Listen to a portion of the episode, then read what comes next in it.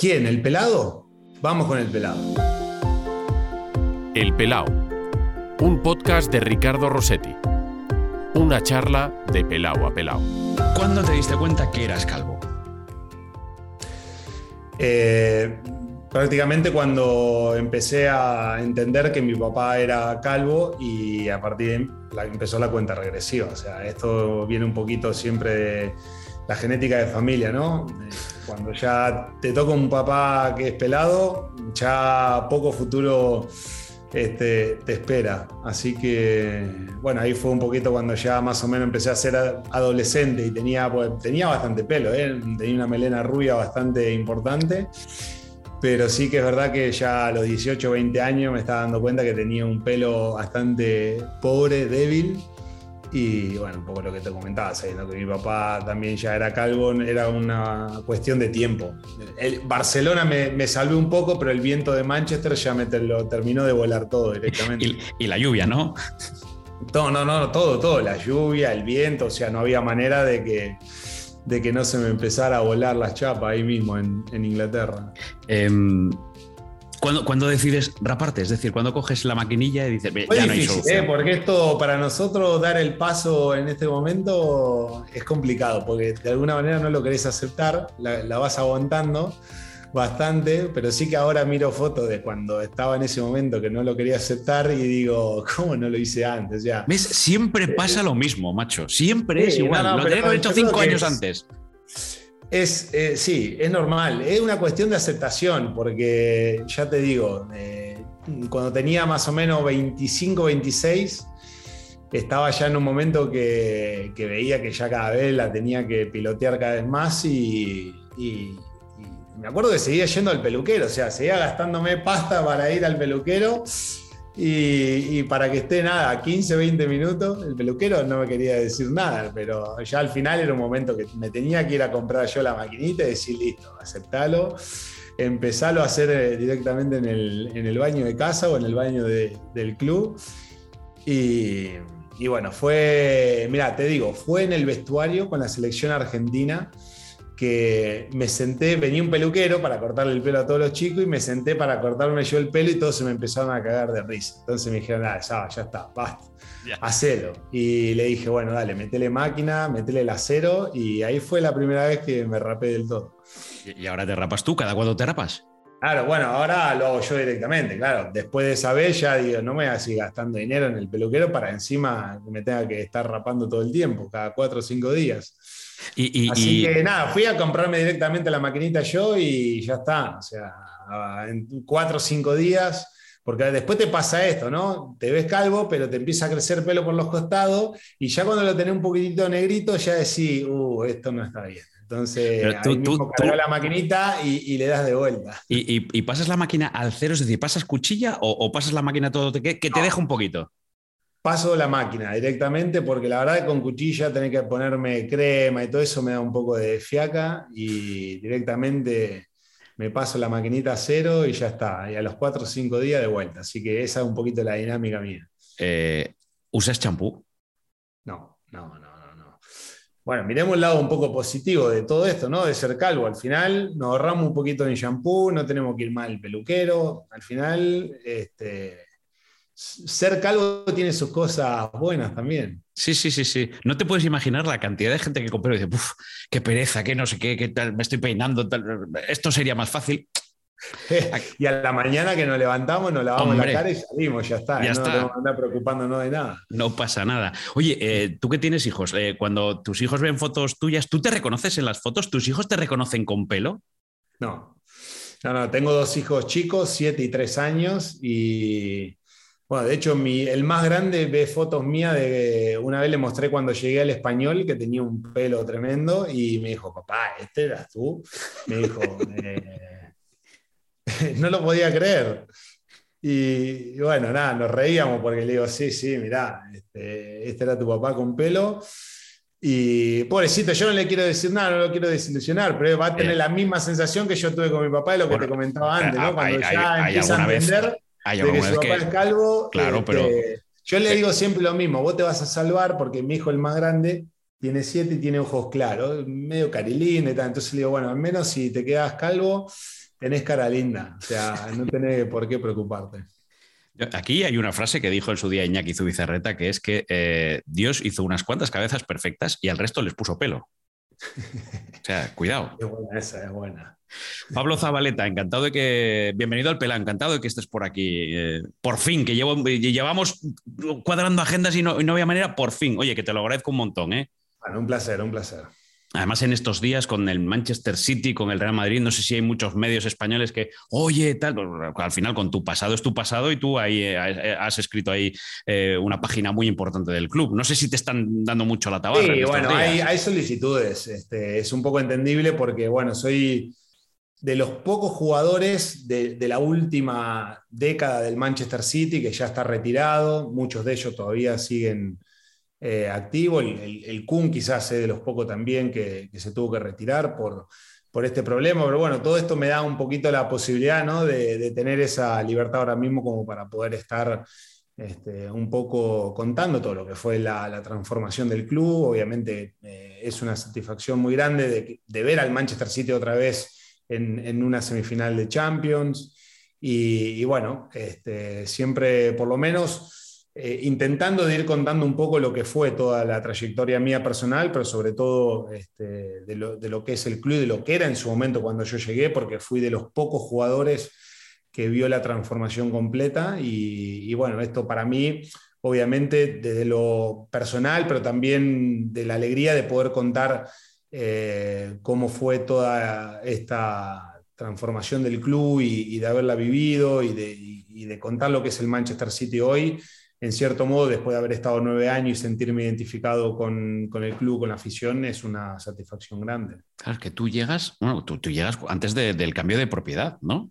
Entonces, a partir de ahí, si, llegas a pillar, si llegas a pillar esto, o sea, no sé si tienes, uf, mira, si yo a pillar este Manchester City, mira, finales de Champions, semifinales de Champions, eh, eh, Premier, eh, FA Cup. Sí, sí. en cierto modo te da un poquito de envidia, ¿no? Decir que qué lindo para, todos los jugadores que hoy por hoy eh, conforman el plantel del Manchester City, de poder llegar al club ya prácticamente con un club este, con una infraestructura de primer nivel, eh, jugando prácticamente Champions cada año, ganando todos los títulos domésticos, prácticamente dominando el fútbol inglés, pero sobre todo, bueno, eso, ¿no? Eh, estar ya en instancias finales de la máxima competición europea.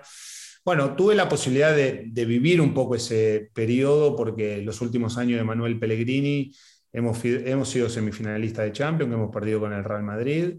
Eh, después, este, bueno, vino Pepe el primer año que no, nos dejó afuera el Mónaco, no pudimos ganar ningún título y ahí yo ya me fui. Pero bueno, después todo lo que hizo Pep, obviamente, de, llevar al club también a, otro nivel, de, ganar eh, más competiciones domésticas, Premier, Copas y de la primera final de, Champions para el club y ahora nuevamente estar en semifinal. Bueno, de alguna forma siento esa envidia sana porque veo al club y al equipo y, jugando de una manera espectacular, pero también entiendo que, bueno, a mí me tocó vivir un poco la, la época difícil de la transición, ¿no? de esta eh, transformación del club que hablábamos previamente y que también tiene su lado bueno, porque creo que muchos este, hinchas del Manchester City al final están disfrutando un montón de ver el equipo donde está, pero creo que nunca se olvidan desde de dónde vienen, de dónde vinieron y, esa identificación y creo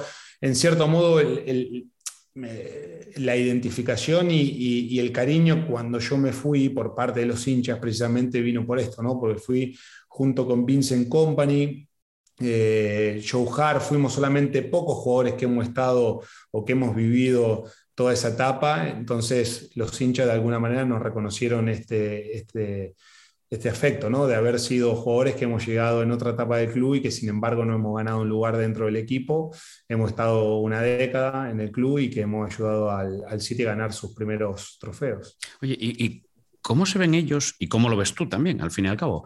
Em, la, visión que tenemos ahora del City, es decir, e, es un club al que le ha cambiado la propiedad, ha llegado un propietario con una inyección muy importante de dinero que nosotros le veamos como un nuevo rico, como un eh, eh, club Estado, eh, con todo, para lo bueno y para lo malo, para que lleguen las grandes figuras, pero para que tengan también ese, ese punto de vista y esa mirada a, lo mejor negativa, de rechazo de, de, una parte de los aficionados del fútbol, tú que llegaste cuando eso no había pasado, pero que viviste esa transformación y que ves ahora a esos aficionados contentos por llegar a una final de, de, Champions como sucedió el año pasado, compitiéndole a los mejores equipos de, de, Europa, siendo favorito en cada edición de la Champions y luchando por cada Premier no, sé esa visión particular, alguien que, que cómo, cómo, cómo, lo vive, cómo lo, qué sensación tiene cuando hay esa, esa visión también, digamos, un poco mm. negativa.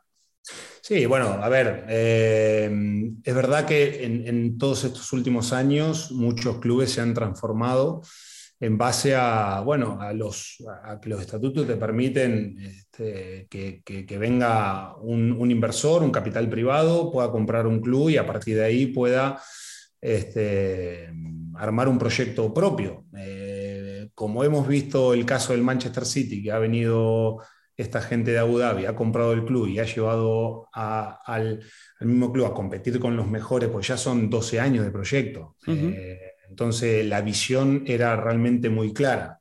Y si hoy por hoy le preguntas a todos los hinchas del Manchester City, todos están encantados, porque imagínate, eran un club que estaban jugando este, hace unos años atrás en la tercera división, donde prácticamente no tenían aspiración a poder ganar a nada, hoy por hoy un poco lo que comentabas vos, o sea, estar jugando Champions con los mejores equipos de Europa, ser uno de los candidatos, ganar título, al final como hincha eso este, te genera muchísima ilusión, pero también hemos visto muchísimos casos de, inversores que han comprado clubes y que a los pocos años han dejado de, inyectar dinero y el club ha quedado arruinado. Y esto se ve en Inglaterra, se ve en España, se ven en un montón de ligas donde los estatutos le permiten a estos este, inversores poder ir y comprar clubes, eso ser dueños de club y a partir de ahí este, poder tomar y tener el poder de decisión.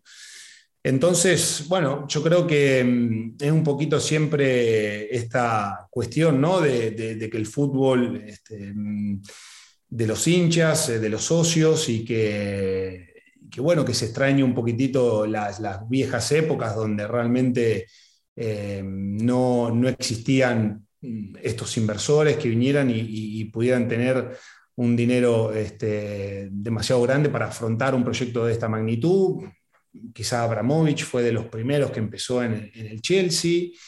Eh, y, bueno, acá en España ha habido casos también. Y bueno, esto será siempre una cuestión personal y una visión de, los hinchas que puedan tener. En Alemania quizás esto está menos permitido porque ahí está esta famosa ley 50 más 1, donde por ahí los hinchas entienden que, no, que no, no, no, quieren que un, un dueño tenga la totalidad este, de, las, este, no sé, de las, de las acciones, del club y, quiera manejar todo a su manera. Entonces, bueno, es una cuestión cultural, no sé, de las federaciones que tienen diferentes reglas, pero ya te digo, mm, si hoy por hoy le preguntas a cualquier hincha del Manchester City, mm, van a decir que están todos este, encantados de que los dueños hayan ido al club, hayan apostado fuerte porque esta es la diferencia. Yo creo que mm, no estoy en contra de que venga cualquier mm, multimillonario y pueda comprar un club, sino el compromiso que pueda tener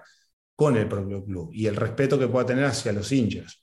Entonces, esto yo siempre un poco lo que valoro por parte de la gente de, los dueños del Manchester City, que no solamente vinieron con el dinero, sino que vinieron con una visión clara a largo plazo. O sea, ellos este, vinieron, compraron el club, empezaron a hacer fichajes importantes, mejoraron la infraestructura del club. En la ciudad deportiva del Manchester City se han gastado, no sé, 250 millones. Es una, es una maravilla, ¿eh?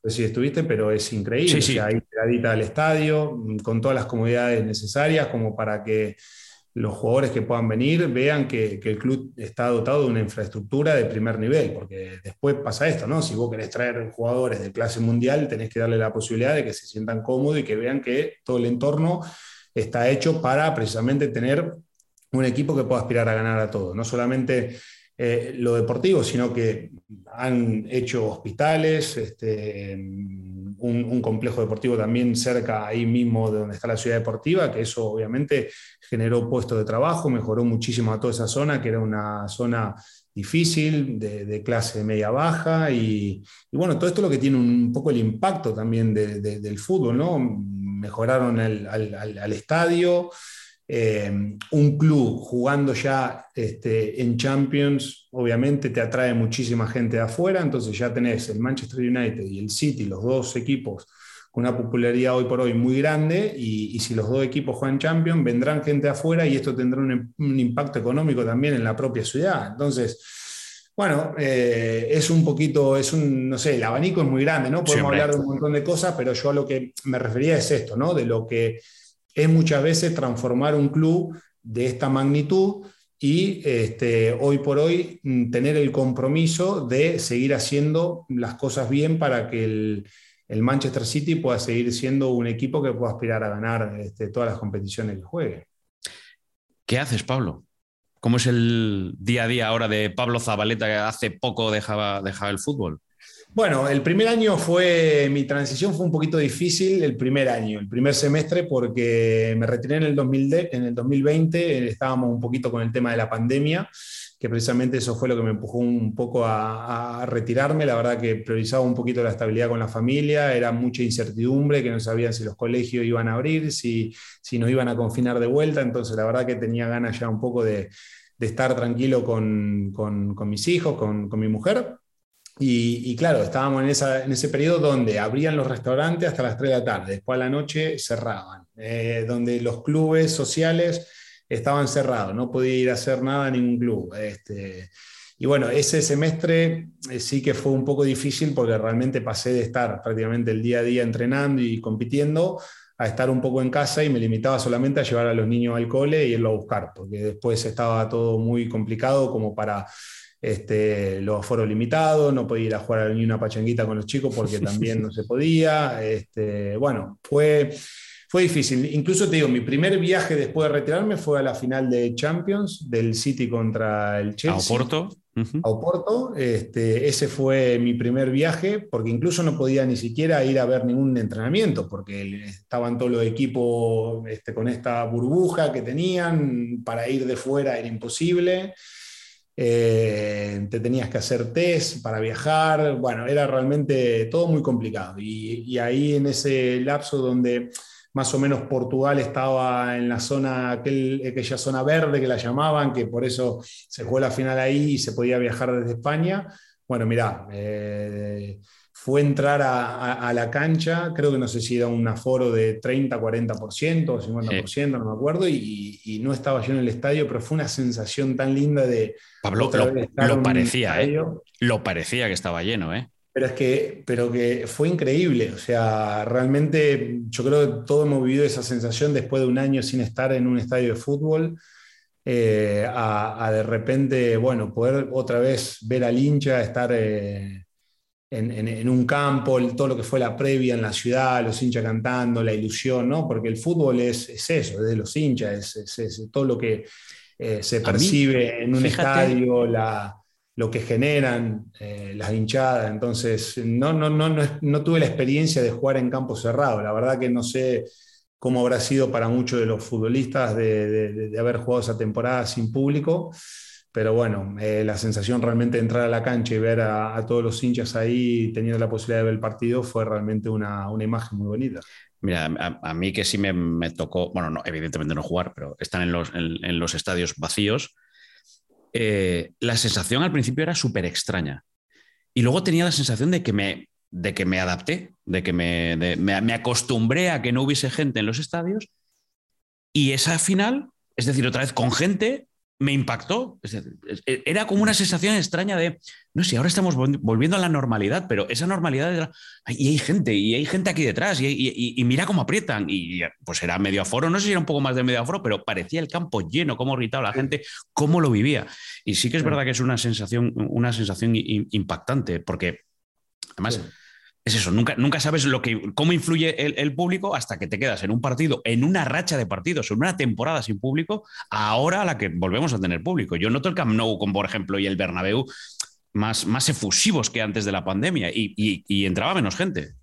Totalmente, bueno, pero yo creo que para todo el mundo que está acostumbrado a ir cada fin de semana a la cancha, no haber tenido esa posibilidad durante un año, tiene que haber sido muy difícil, porque es lo que te digo, o sea, mm, al final el espectáculo está en las tribunas y el futbolista muchas veces el contagio viene porque, bueno, por el empuje de la hinchada o muchas veces es un factor clave en momentos determinantes del, del propio partido. Entonces, bueno, eh, no sé, tiene que haber sido realmente muy difícil, pero mi sensación fue esa. Imagínate de haberme retirado, de haber estado un año sin viajar, sin salir prácticamente de casa, a ir a un partido de fútbol donde, bueno, ya tenía permitido la, gente de poder asistir y entrar y fue realmente un momento único que a mí me cayó un poquito la ficha, ¿no? Y dije, oh, ¿cómo extraño esto? Y, bueno, a partir de ahí, nada, un poco, la verdad que bastante bien. El retiro, como todo, ¿no? Es difícil, eh, son muchos años jugando, compitiendo, teniendo una rutina diaria y, después cuando lo dejas, este, bueno, eh, esto, esta famosa frase, ¿no? Que el futbolista muere dos veces, un poquito este, real, ¿no? Porque la verdad que esa adrenalina y esa competitividad con la que convivís permanentemente, cuando te retirás sentís un vacío muy grande. Pero, pero, la verdad que lo, lo, llevo bien, o sea, mm, tuve la capacidad como para yo entender de que ya no, no, quería seguir jugando, estaba bien, físicamente tenía 35 años, la verdad no tenía ningún tipo de lesión que me impidiera no seguir, pero, pero bueno, la verdad que mm, lo, ya te digo, lo, lo llevo bastante bien, este año ya cuando empezó un poquito el público a volver, ya bueno, tuve posibilidad de trabajo, de empezar a a trabajar con un medio periodístico, de ir a cubrir partidos. ¿Con este, ESPN? Con ESPN, bueno, muchas veces de forma presencial, otras veces desde casa, ¿no? Que esto, todo lo de la pandemia nos permitió un poquito, ¿no? Eh, estar como estamos ahora, ¿no? Conectado a través de plataformas este, tecnológicas y que todo se haga mucho más fácil este, fluido, aunque para mí lo presencial siempre va a ser este, lo mejor, porque desde casa yo muchas veces cuando hago partido me pasa que no, no, no, tengo el entorno, ¿no? el ambiente de la cancha y eso quizás te lleva a, estar un poquitito este, menos eufórico, pero, pero bueno, nada, hablando de fútbol, haciendo el curso de entrenador también, que no, no es algo que descarte para el día de mañana. Este, y, bueno, disfrutando el tiempo con la familia también, porque eso sí que es lo que verdaderamente importante, cuando estás jugando prácticamente no tenés tiempo a, nada y ahora sí que cada fin de semana por ahí me agarro a los nenes, me los llevo a, hacer alguna actividad, ahora que viene el tiempo incluso mucho más, así que, que bueno, bien, bien, bien, disfrutando, la verdad lo llevo muy bien. A ver, varias cosas. Primero, te retiras con 35 años. Eh, esto hace 20, 35 era una edad perfectamente para un futbolista. Mm. Ahora 35 años. O sea, que tiene Modric 36. O sea, no, no, no, mm. no, no, no, te ha retirado la edad. No sé qué, qué, qué circunstancias te rodean para decir, mira, yo decido antes de que el fútbol decida por mí. Claro. Sí, eh, imagínate, tuve 12 años en la Premier y sí que entendí que ya este, quizás para mi posición como lateral derecho, sí que influye el tema de la edad, es decir, si ya no tenés ese punto de velocidad, vas a empezar a sufrir porque obviamente si tenés que jugar contra un extremo de 21, imagínate si yo hoy me tengo que enfrentar a Vinicius. O sea, mm, como lateral derecho, mm, probablemente pueda sufrir bastante porque son jugadores prácticamente nombro a Vinicius, pero todos los extremos de casi todos los equipos suelen ser jugadores verticales, rápidos, este, que te atacan uno contra uno constantemente. Entonces, claro, si ya empezás a perder más situaciones de duelo que de las que ganás, ya un poquito mentalmente empezás a, sentirte como que ya no estás para jugar en cierto nivel. Y en la Premier me pasaba un poco esto ya mi última temporada o mis últimas dos que ya veía que la velocidad cada vez este, era, una cuestión que influía mucho en, mi capacidad de poder rendir al 100%.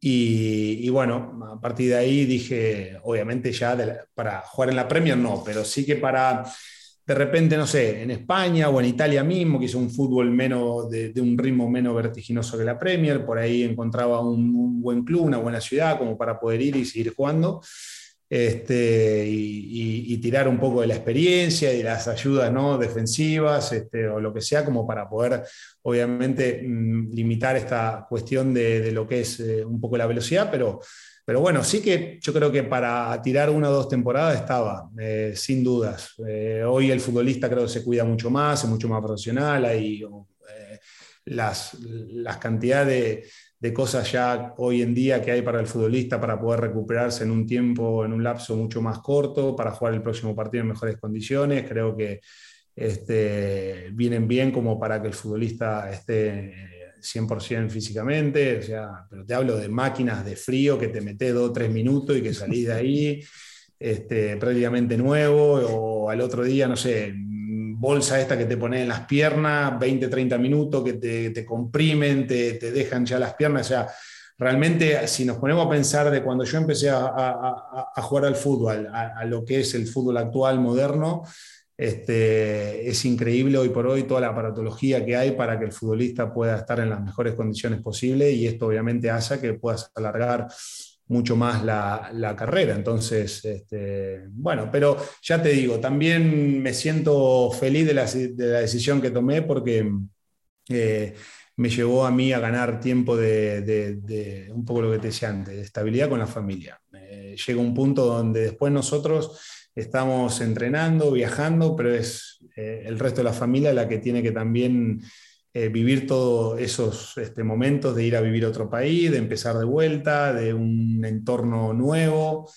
Muchas veces para los chicos este, o para la propia, no sé, para mi mujer también no, no es fácil. Y, bueno, ya está, 12 años de Premier League, 3 años en la Liga Española. La verdad me sentía este, realizado y feliz de la carrera que tuve. Entonces, eso también ya había pocas cosas que me pudieran motivar de, poder irme a, otro lugar. O sea, eh, si no es la pasión y el amor por el fútbol que te lleva a, seguir jugando, este, no, no, le veía mucho más sentido este, que priorizar este, la familia para, para poder estar tranquilo acá en España. Claro, es que a veces eso es lo, que no se ve, ¿no? O sea, el amor por el fútbol, evidentemente a todos nos gusta el fútbol, a los futbolistas, bueno, diría que el 99% son apasionados del deporte, pero claro, luego es que al lado hay una familia que, oye, a lo mejor ya, claro, es que son entrenamientos, son viajes, si ya juegas, eh, son equipos europeos,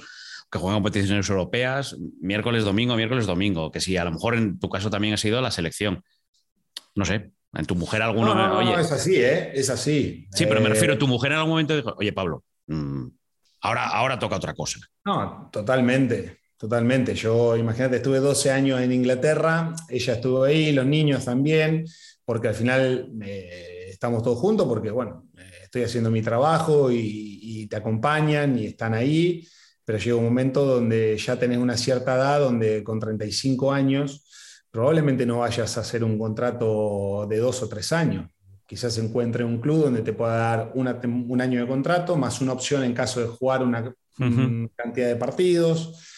Entonces ya muchas veces tenés que poner en la balanza si tiene sentido, dependiendo de dónde vas, si es un año o dos. O... Y, bueno, eh, mi señora estábamos un poco acá en Barcelona, ella es de acá. Eh, tiene a su familia, también yo tengo muchos hermanos viviendo por acá y, llega un punto donde, bueno, decís, este, la, familia también es importante, o lo más importante, te diría. Si tuviera 29, 30 años, claro que te quedan 4 o 5 años para, seguir jugando y te tenés que mover y, y vamos todos, pero ya con 35 empezás a poner un poco ya en la balanza a ver qué es lo realmente más, más importante, a lo que le querés dar prioridad. Y, siendo tu mujer catalana, me puedo imaginar en Manchester, mirando el tiempo, oye, mira, solo en Barcelona, aquí, yo, mira, yo soy asturiano y lo noto, pero en Manchester, que a, las 4 de la tarde era de noche, en invierno. Siempre, siempre me dice, ¿cómo me engañaste? Porque cuando yo estaba en el español, eh, estábamos empezando, a, éramos novios, estábamos empezando a salir y, le dije, mi amor, le digo, me voy, me voy a jugar al Manchester City, me voy a Manchester.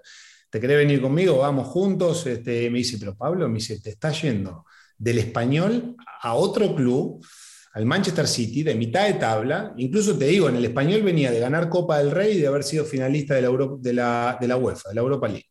Entonces me decía, pero ¿para qué vas a cambiar un club este, por otro de mitad de tabla, en la, misma situación, deportivamente hablando, y, estás viviendo en Barcelona, una de las mejores ciudades, con un tiempo para irte a Manchester, una ciudad industrial, que llueve todo el tiempo.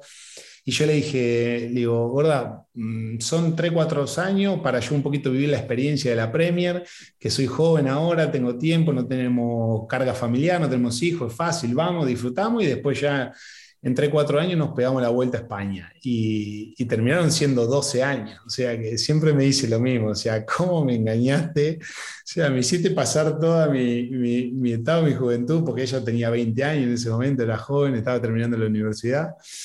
Y, bueno, nuestros hijos incluso nacieron ahí, o sea, fue, fue realmente increíble. Eh, tus hijos además eh, por lo menos uno he visto, tiene nombre vasco, además que lo tienes ahí puesto en la, conversación. ¿Tú tienes antepasados vascos? Sí, sí, sí, mi abuelo, de Leisa, de Navarra. O sea, tú podéis haber jugado en el Atleti, por ejemplo.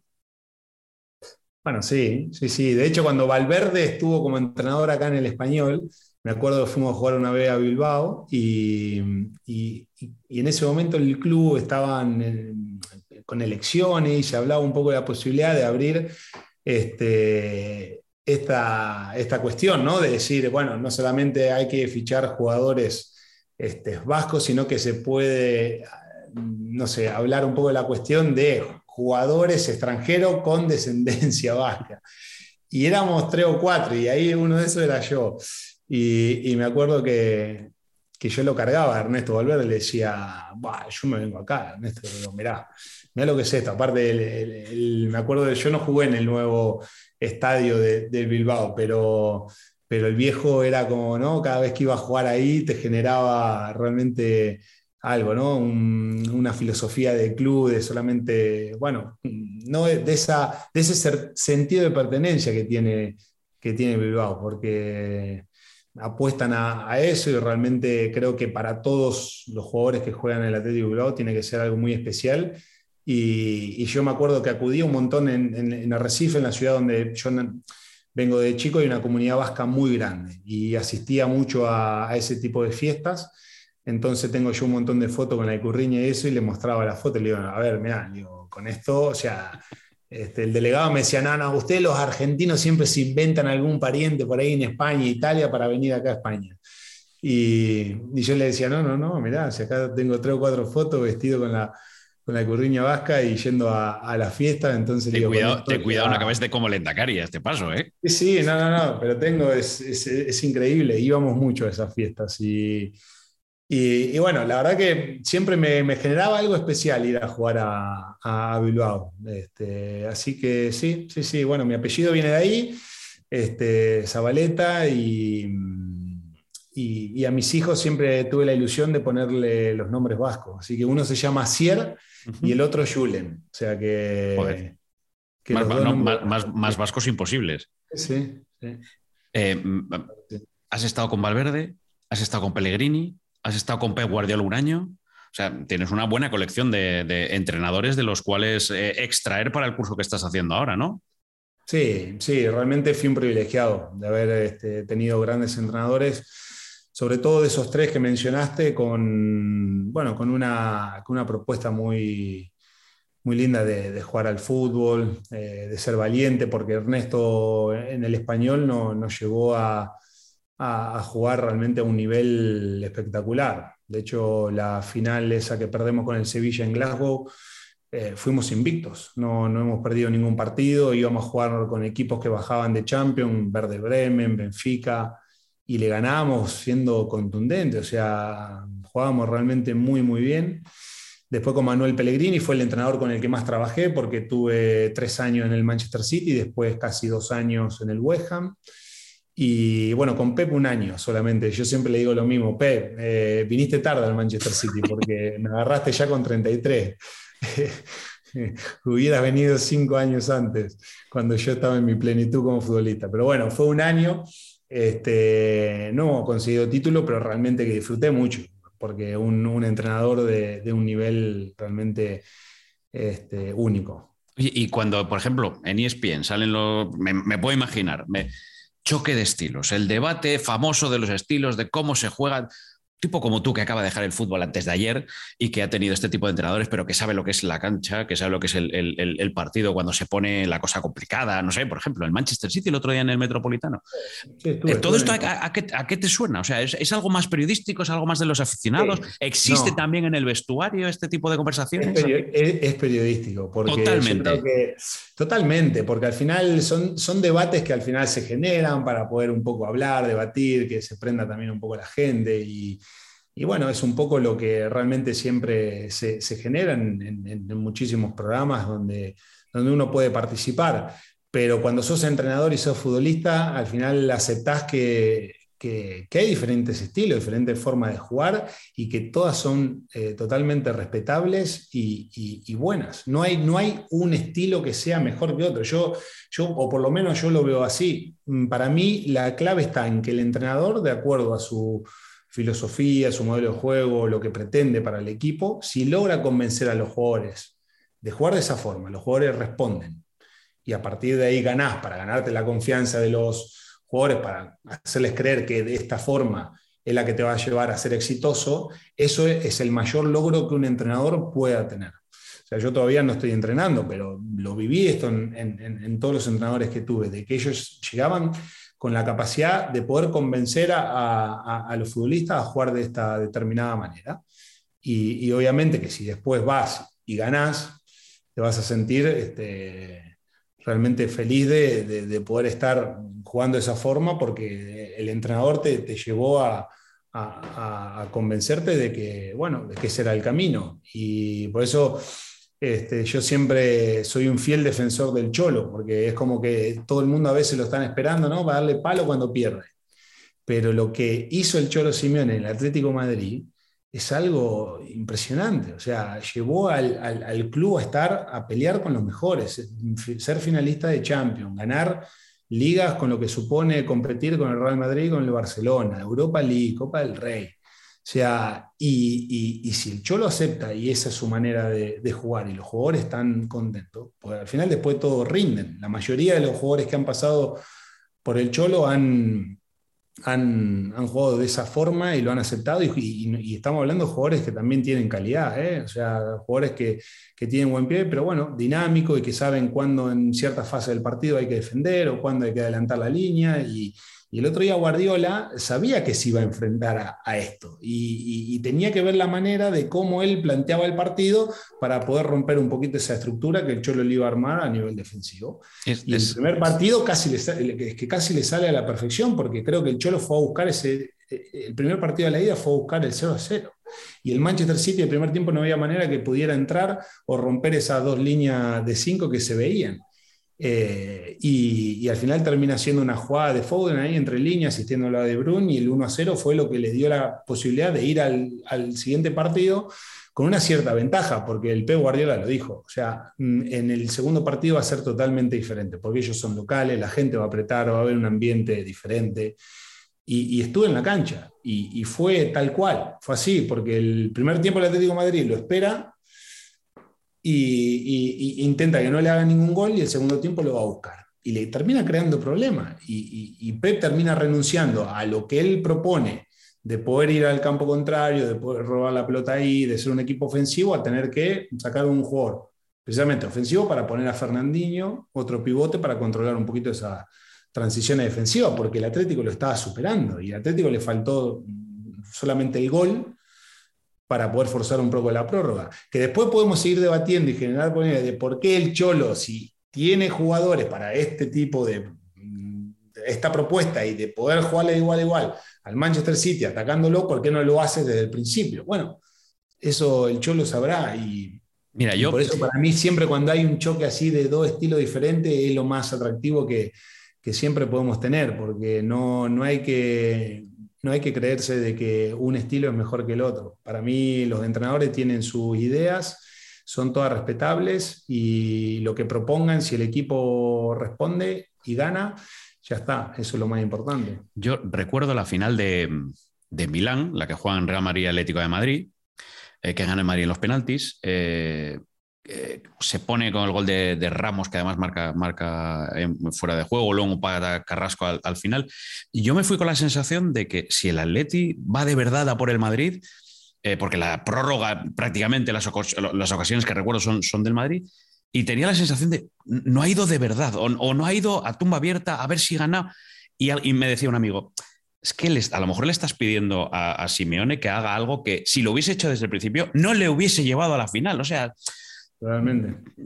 nunca lo sabremos, o sea, es, fútbol ficción. Nunca. te digo, o sea, al final esto es un plan de partido y el entrenador es el que precisamente trabaja en la semana de acuerdo al partido que le, toca jugar el fin de semana, mm, vamos a hacer esto. O sea, o podemos salir y esperar en bloque bajo y desgastar un poquito al rival, o que venga para un poquito generar el espacio a la espalda y a partir de ahí atacar a través de algunas transiciones rápidas o contragolpes, o, o, vamos realmente a adelantamos un poquitito la línea y vamos a presionar más arriba y vamos a someter al rival a, estar en campo propio y bueno, son, son diferentes fases del juego que un poquito es lo que seguramente el entrenador eh, les, dice a los jugadores, porque no, el futbolista no, va a salir a la cancha y va a hacer lo que quiera.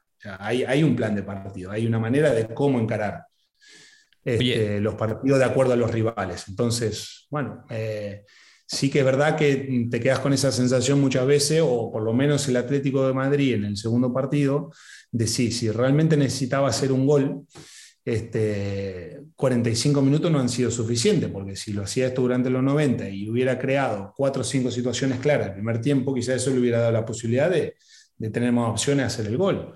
Pero si hubiera hecho eso de un principio, ¿quién te dice que hubiera conseguido espacio a las espaldas y el Manchester City, que muchas veces lo que espera, que le dé espacio para crearte una situación de gol y, convertirte y a partir de ahí ya estás obligado sí o sí a, tener que ir a buscar el resultado y eso no te puede beneficiar. Entonces, bueno, esto es lo lindo del fútbol, que es tan, abierto y, muchas veces eh, vemos partidos de, estilos diferentes que es lo que realmente lo hace tan atractivo y apasionante este deporte. Eh, eh, ¿Se ve el fútbol de manera diferente como futbolista, como entrenador, como periodista, como aficionado?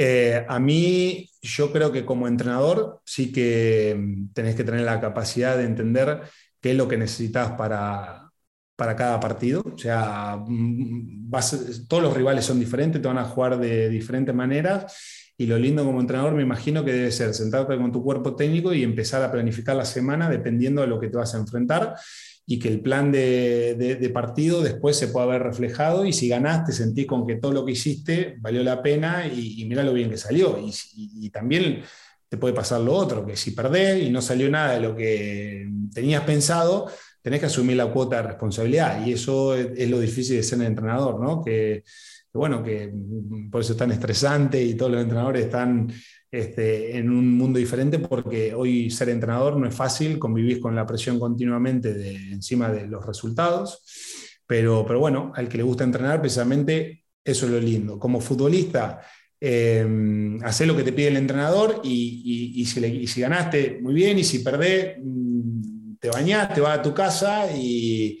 mañana será otro día, no, no llegás a asumir el 100% de, la responsabilidad que quizás tiene, tiene el entrenador.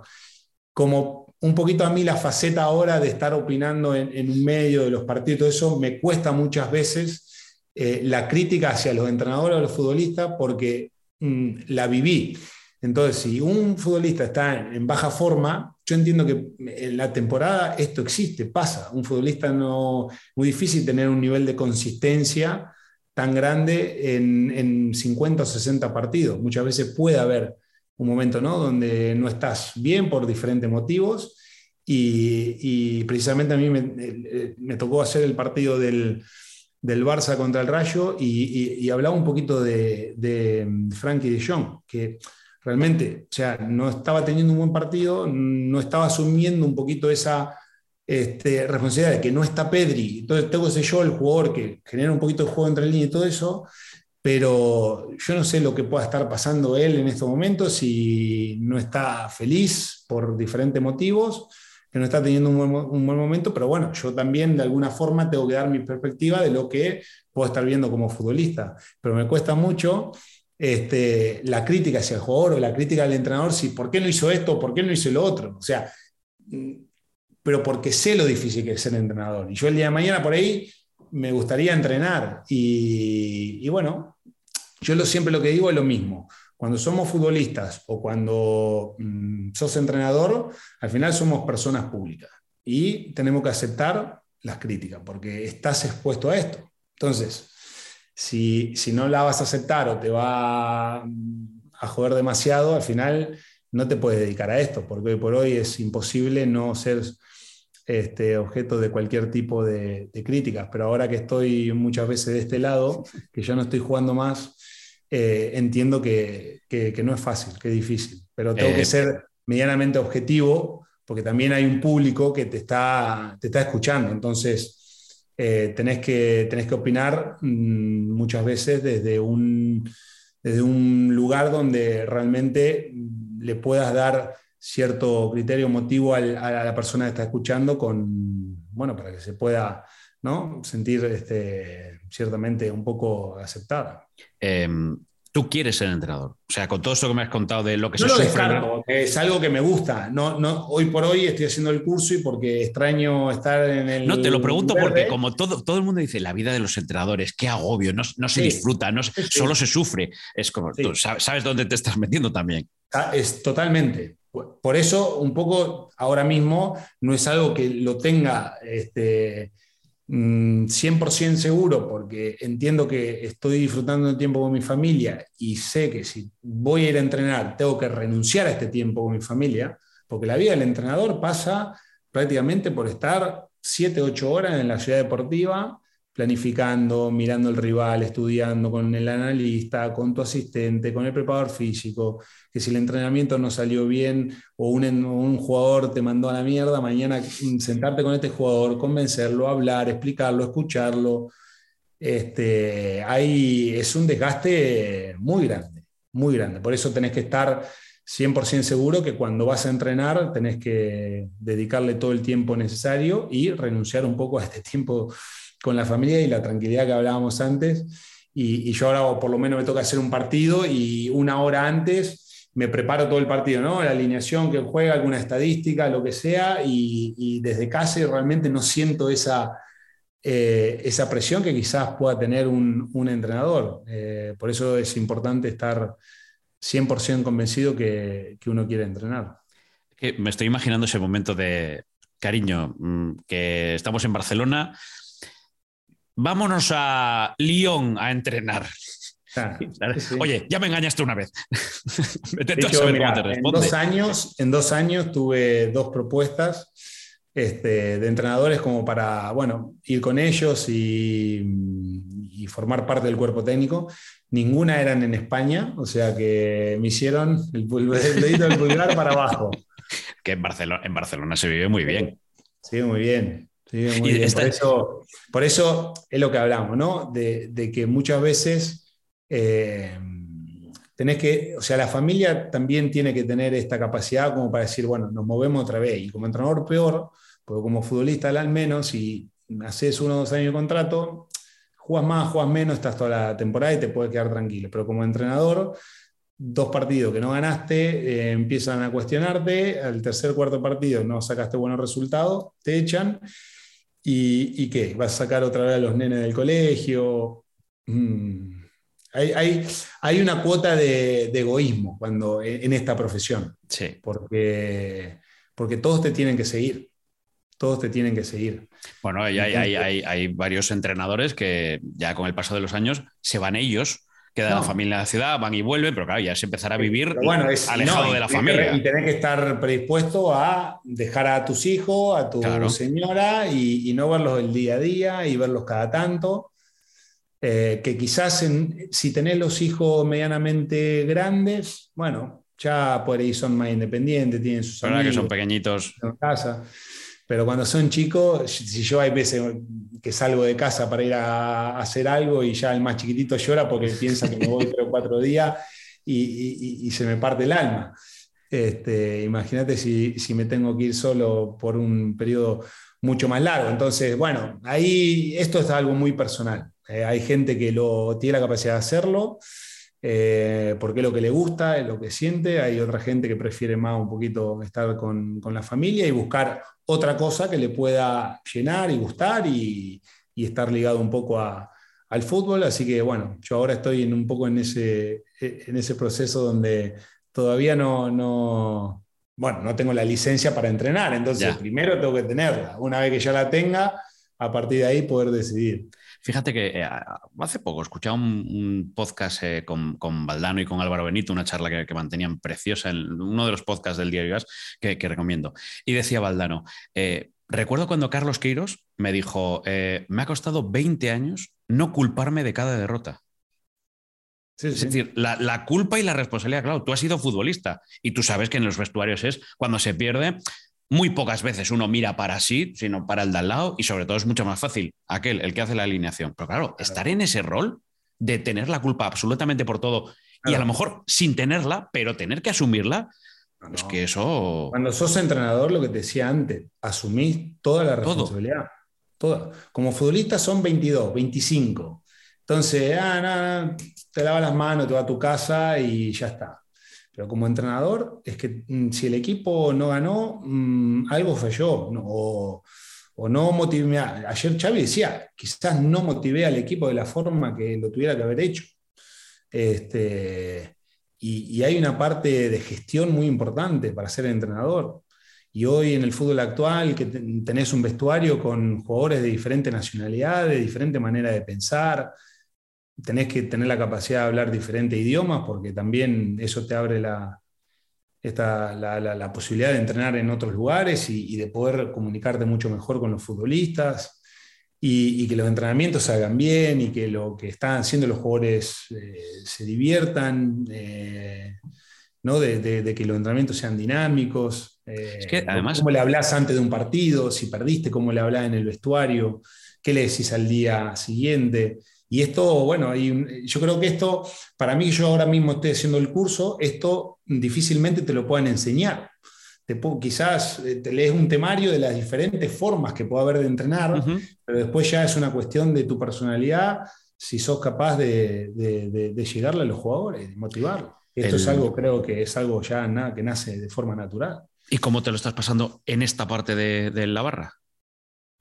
Bien, bien, muy bien, muy bien es como te lo imaginabas. Te refería, a la parte de con más al periodismo. Sí, sí, sí, a comentar los partidos, a formar parte del día a día, lo que te piden Palomo, Martín Einstein, por cierto, otro, otro pelado al que le mandamos un, un sí, saludo. hace poco hice el diario Bicicleta con Martín. Este, siempre nos reímos, porque si nos toca hacer el, el, el, partido juntos, le digo, bueno, traete la boina, ¿eh? para que nos puedan diferenciar quién es uno y quién es otro. Este, pero, pero bueno, muy bien. La verdad que pero porque no dejo de hablar de fútbol. Entonces, eh, esto es lo que también me gusta de, esta profesión. Em, hay muchas veces que me toca comentar el partido con Fernando Palomo en los 90 minutos, muchas veces me toca hacer la previa o el postpartido. Eh, y bueno, eh, es un poco lo que, o sea, todo lo que tenga que ver con el fútbol me entusiasma, me conmueve. Después, eh, quizá habrá muchísimas cosas que, en las que tenga que aprender, porque bueno, eh, nos hemos dedicado 15, 20 años a patear la pelotita de fútbol y una vez que nos retiramos, quizás no tenemos la, preparación académica que te requiere muchas veces este, para hacer este tipo de trabajo, porque tenés que hablar bien, tenés que hablar con propiedad. La opinión es personal, a partir de ahí no vas a, no todo el mundo va a estar contento con lo que diga. Habrá gente que no, que quizás este, tenga otra, no sé, otra capacidad de poder reflexionar de una manera diferente. Pero bueno, es lo que te decía antes, quizás siempre siendo este, lo más neutral posible, porque no me puedo poner la camisetita. El primer partido que me tocó hacer fue Español-Barcelona. Madre mía. De acuerdo. Y digo, ah, acá hay un problema, porque ya. no puedo ocultarlo, no puedo eh, ocultarlo. En el español. Si, si, tiro muchas flores a lo del Barcelona, me van a dar con. Es más, encima en mi casa son muy periquitos, entonces voy a dormir afuera. Eh, ¿Te, caen muchos palos, Pablo? ¿eh? ¿Te caen muchos palos por, por lo que cuentas? Eh, algunas veces sí, otras veces no, y, pero la verdad que tengo un sentido de, humor bastante bueno. O sea, no, nada, me, nada me cae mal. O sea, al contrario. Por, pasaba como futbolista, ¿eh? porque también cuando tenía un partido horroroso o algo, me liquidaban y me lo tomaba siempre de forma este, nada, natural. Eh, entiendo, entiendo que estamos expuestos a esto. O sea, es lo que te decía antes, si, si yo, si a mí me molestaran todos los comentarios malos que me hicieran, porque quizás digo algo a favor de un, porque esto pasa por fanatismo también, o podés ser objetivo en algo, pero difícilmente un ninja forofo, por más que diga algo, mm, te va a dar un, palo igual, y, me río, y si, y tengo Twitter, ahora hace poco me hice una cuenta de Instagram y ¿qué voy a hacer? O sea, también ahí recibo palo por todos lados. Y, bueno, en, Twitter, en Twitter se reciben más palos que en Instagram. Instagram es como un poco más. Ah, pero, yo, me había, hecho Twitter hace nada, en el 2010. El Instagram no me gustaba, pero como estaba siendo de embajador del Manchester City, me insistieron un poco, dale, es importante el Instagram, foto, no sé qué. Bueno, dale, lo hacemos. Eh, pero sí, el Twitter es peligrosísimo. O sea, ahí no hay manera que nadie se salve. Pero entonces, si te van a afectar un poco las críticas de esto, ya está, cerrar la cuenta y no leas nada, porque si no, hoy, como hoy nadie está exento a, recibir cualquier tipo de, palos, es así. Oye, ganaste la copa con el español, eh, estuviste con Pellegrini, el otro día ibas muy con el Betis o... Sí, sí, porque, bueno, sobre todo por Manuel. O sea, no, no, tengo nada con el Betis. Este, no tienes nada en contra del Valencia, pero. Nada en contra de Valencia, por eso mismo. Pero, pero sí que siempre quiero que le vaya bien a, Manuel, porque la verdad que tengo una relación personal con él este, muy buena. Fue el entrenador que más tiempo me, tuvo. Tuve siempre mm, una fluidez con él muy buena. Entonces, a todos esos entrenadores con la cual, más allá de cualquier decisión este, entrenador-jugador en la cual hemos tenido, también con algunos tenés una cuestión más, no sé, humanamente cercana o que hablas o que te tiene confianza para algunas cuestiones. Y, bueno, con él este, siempre tuve una relación especial, por eso realmente me puso muy contento que haya tenido la posibilidad de haberla ganado. El otro día además lo pensaba, eh, la final de Copa, yo creo que es el partido más bonito que puede disputar un, futbolista. Claro, ahora me dirás, oye, yo es que he jugado finales de Europa, de, Europa League, he, ganado trofeos. Claro, digamos que para los equipos que, para los que es más raro acceder a este tipo de. O sea, la final de Copa. Yo no acabo, de, no acabo de entender por qué los equipos. Bueno, sí, a ver, razonalmente, racionalmente sí, la liga es la que te da de comer, la que te mantiene. Pues los que juegan competición europea pues es, muy atractiva, pero claro, la Copa, la Copa yo creo que, es ese torneo que, miramos de reojo durante el año, pero que cuando llega la gran final es como la envidia de estar ahí. Ah, y sobre todo con el formato nuevo un partido, porque en la, la FA Cup en Inglaterra, ¿Sí? o sea, mm, los equipos, cuando llega esa competición, o sea, los hinchas, este, es la competición que desean ganar. O sea, la FA Cup en Inglaterra es este, religión. Eh, vas a jugar con equipos de cuarta división y se juegan la vida, porque para ellos eh, a un partido puede pasar cualquier cosa y hemos visto sorpresas grandes que han pasado. Eh, porque quizás te vas a un campo en la cual, no sé, no está en buenas condiciones, ya te fastidia el viaje, el, jugador no va demasiado motivado y el equipo chico, ¡pum!, sorpresón. Y te ganó. Y, ese es el momento que tiene un equipo chico para realmente vivir un momento grande. Y esos momentos te lo da la Copa. Y sobre todo un partido, por eso digo, el formato, nosotros cuando ganamos la Copa del Rey con el español en el 2006, era doble partido. Entonces, claro, de repente te tocaba Barça, te tocaba Madrid y decía, oh, chao, no tengo chance. Y, y, me acuerdo que el día de la final jugamos en el Bernabéu. Contra el Zaragoza contra el Zaragoza, que ellos venían de dejar afuera precisamente al Barça y al Madrid a doble partido. Y, bueno, nos salió un partido perfecto, porque llegábamos, ¡pum! Gol, llegábamos, ¡pum! Fuimos realmente muy efectivos y todo lo que sirvió el recibimiento en la castellana, de los hinchas del español, llegamos cantando, eufóricos. Este, la Copa tiene una competición única para el aficionado y para los futbolistas. Entiendo un poco lo que decía vos, que es verdad. Para los que juegan Champions cada año, y claro, vas a vivir noches mágicas este, escuchando el himno de la Champions y, claro, después, este, no sé, vas a jugar con, el, con un equipo de tercera división o de primera ref o de segunda ref y no es lo mismo. Pero, pero hay que darle un sentido de pertenencia muy grande a las competiciones domésticas. O sea, eh, ese es el valor que, tienen. Y para mí las copas eh, son únicas. Y para muchos equipos que no tienen la posibilidad de jugar Champions o de aspirar a ganar eh, un título de liga lo que sea, la copa, ¿por qué no? La copa te da, dependiendo de los cruces, si tenés suerte o no, Mm, y a un partido que puedes hacer, eh, no sé, el rival se puede equivocar en una jugada puntual, pum, hiciste un gol, digo un minuto, pasaste. Eh, claro, esos momentos, y vos fíjate lo que fue el otro día el ambiente ahí en el, en el Estadio de la Cartuja entre las dos aficiones, este, son, son, son momentos únicos. Sí, sí. Y para mí es el partido más bonito que se juega en España. O sea, quitando competiciones eh, europeas, evidentemente, pero se juntan dos aficiones en un mismo estadio, el ambiente de fútbol. No sé, a mí me, me, parece que es eh, un, estadio precioso. Oye, por cierto, veo que llevas bien lo del ser eh, exfutbolista. No sé si todavía te consideras futbolista, esto lo primero, que a algunos les, cuesta, les cuesta trabajo quitarse. El otro, ya fui dos partidos a jugar con los veteranos del español. ¿A dónde vas?